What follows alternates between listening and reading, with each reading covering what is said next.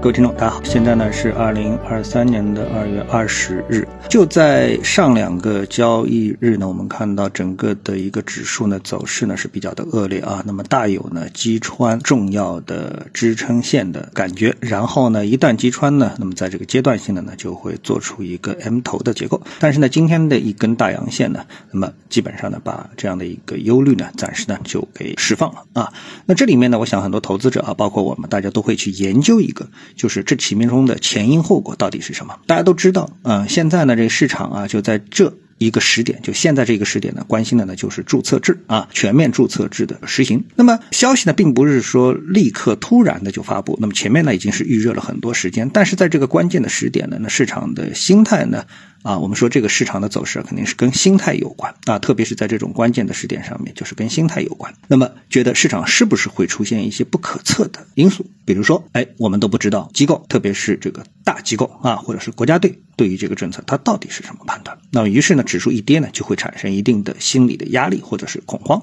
啊，是不是会产生这种不可预期的一个因素？那么从今天的走势来看的话呢，那市场呢基本上呢是打消了这样的一个忧虑，出现了这么一个上涨的一个行情啊。当然，市场还是会担心，就是市场之前担心的几个点在哪里啊？我觉得市场最重要的一个担心的点呢，就是，呃，全面的注册制之后。那我们的市场是不是会进入到一个新的高速扩容期？尽管现在已经是一个很高速的一个扩容的这个阶段了，那未来全面实施的话，是不是会更高速？在短短的未来几年的时间当中啊，迅速的让我们的上市公司的数量从五千变成一万，然后呢，大批的个股啊会退市。那我觉得这个呢，才是投资者最忧虑的一件事情。那我觉得这个事情呢，其实呢，从逻辑上讲，倒并不是特别值得忧虑。为什么？因为呢，这个事情我们是可以参考成熟股市的，说美国股市啊。那美国股市现在就是上万个这个上市公司，但是呢，绝大部分的上市公司啊，都是名不见经传啊。每天啊，这个市场关注的焦点就是这么几个公司，比如亚马逊啊、谷歌啊、微软啊、特斯拉啊啊，就关心这么几个公司。然后呢，不同的投资人呢关注的呢又是不同的点，因为呢，像有那么有一批公司啊，他们的股价非常稳定，但是呢，他们的红利回报啊比较的靠谱。那比如说巴菲特关注的一批公司，像可口可乐等等，这批公司呢，因为他们波动性小，所以呢，他们一般上不了热榜。那么上热榜的呢，就是那波动性特别大的啊，比如说特斯拉一会儿跌到了百分之七十了，哎，现在又涨了百分之一百了，哎，这就是榜上的啊。像那个微软，哎，这个好不容易稍微稳定一点，哎，突然之间他说，哎，我来一个 Chat GPT 啊，一下子，哎，大家又开始关注它了。那谷歌是不是受到这个影响了呢？哎，于是大家又关注谷歌了。所以呢，整个市场就是围绕这。那么我们未来 A 股的这个市场格局呢，基本上啊，不出意外，也一定是围绕着这么样的一个局面在展开，集中在一些比较少部分的股票当中。那这时候呢，哪一个指数能够走出牛市啊？这是我们投资者关心的。比如说美国像道指啊，虽然道指听上去是美国股市的这个最重要的指数指标，但是它其实只有三十家公司，对吧？标普五百呢就是五百家公司啊，纳斯达克这个股票数量也是不多的，所以呢，就是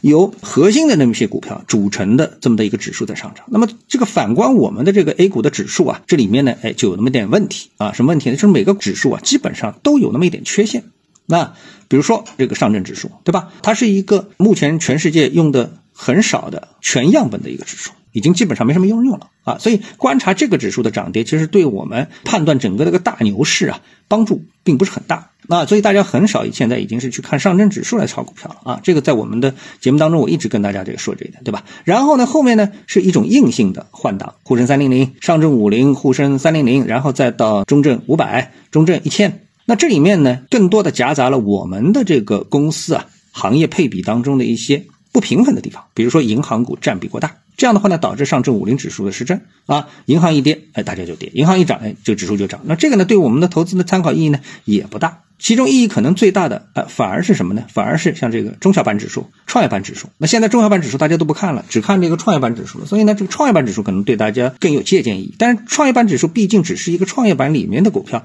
没有了中小板，没有了这个什么，没有了深圳指数，也深圳主板跟上证主板都不在里面，所以它呢也不是特别的能够体现啊我们的这个全市场的这么的一个指数啊。所以我们的指数啊，有的时候反而是对我们的这个对市场的整个这个判断产生了一个影响。好，那我们再来说，未来新股大量的上市会不会对我们的市场产生影响呢？那我觉得这个影响可能呢也并不是很大啊。打个比方，如果说啊，整个的一个上市公司的池子 A 股的一个池子啊，是一个浴缸的话，那么在这个浴缸范围内啊，以前啊上一个大盘股啊，比如中石油啊、什么中国银行啊、工商银行啊，那就相当于这个浴缸里面啊倒一盆水下去，那么这个浴缸里面水立刻就波涛汹涌，对不对？啊，那么现在呢？哎，我们说还是这个浴缸，但是现在的这个新股啊，相比这个浴缸来说啊，就是在往里面滴水，新股就在里面滴水，所以呢，对整个的一个浴缸的这个水面的一个波动啊，几乎不会产生任何的影响。这个呢，才是我们目前市场的一种常态。那么未来还会一种情况呢，就是如果你现在去看我们的这个市场啊，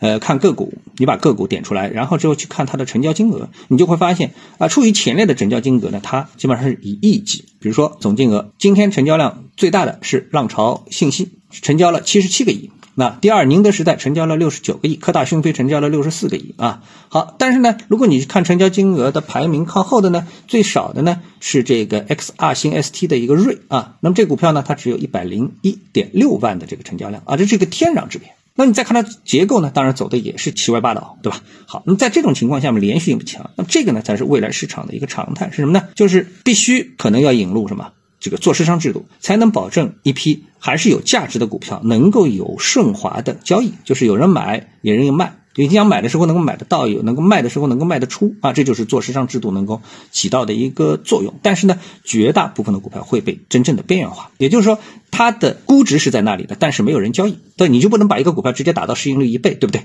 但是呢，它会缺少大量的交易。这个呢，才是未来市场的一个常态。而我们的普通投资者会出现一个什么情况呢？就是啊，你看我们过过去啊，只有几百个股票的时候啊，那股评家是不是很有市场，对吧？那为什么有市场呢？因为他一个人能够照顾啊，能够把这个几百个股票给覆盖了，能够研究清楚。现在到了五千个股票的时候，哎，那么作为个人的，无论是投资者还是股评家，要想去覆盖这么大量的一个样本的一个研究的话，从这个个人的精力上肯定是力所不逮的。对吧？也就是说，在这种情况下面呢，哎，机构会越来越发挥这个作用，所以未来会有一些股票，就是散户连听到它的机会、想起它的机会，就是非常非常的陌生，但是呢，会有机构因为他们的能力才能慧眼识英雄去持有这样一只股票啊，但是成交量呢会非常的低啊。那么突然之间因为某个题材拉出几个涨停之后，才会为大家呢所关注，这个呢才是未来市场的常态。啊，那么当进入到这样一种常态之后呢，那么这个市场当中有再多的股票，其实呢都不是问题。所以呢，市场啊，短线来说会因为注册制啊，全面注册制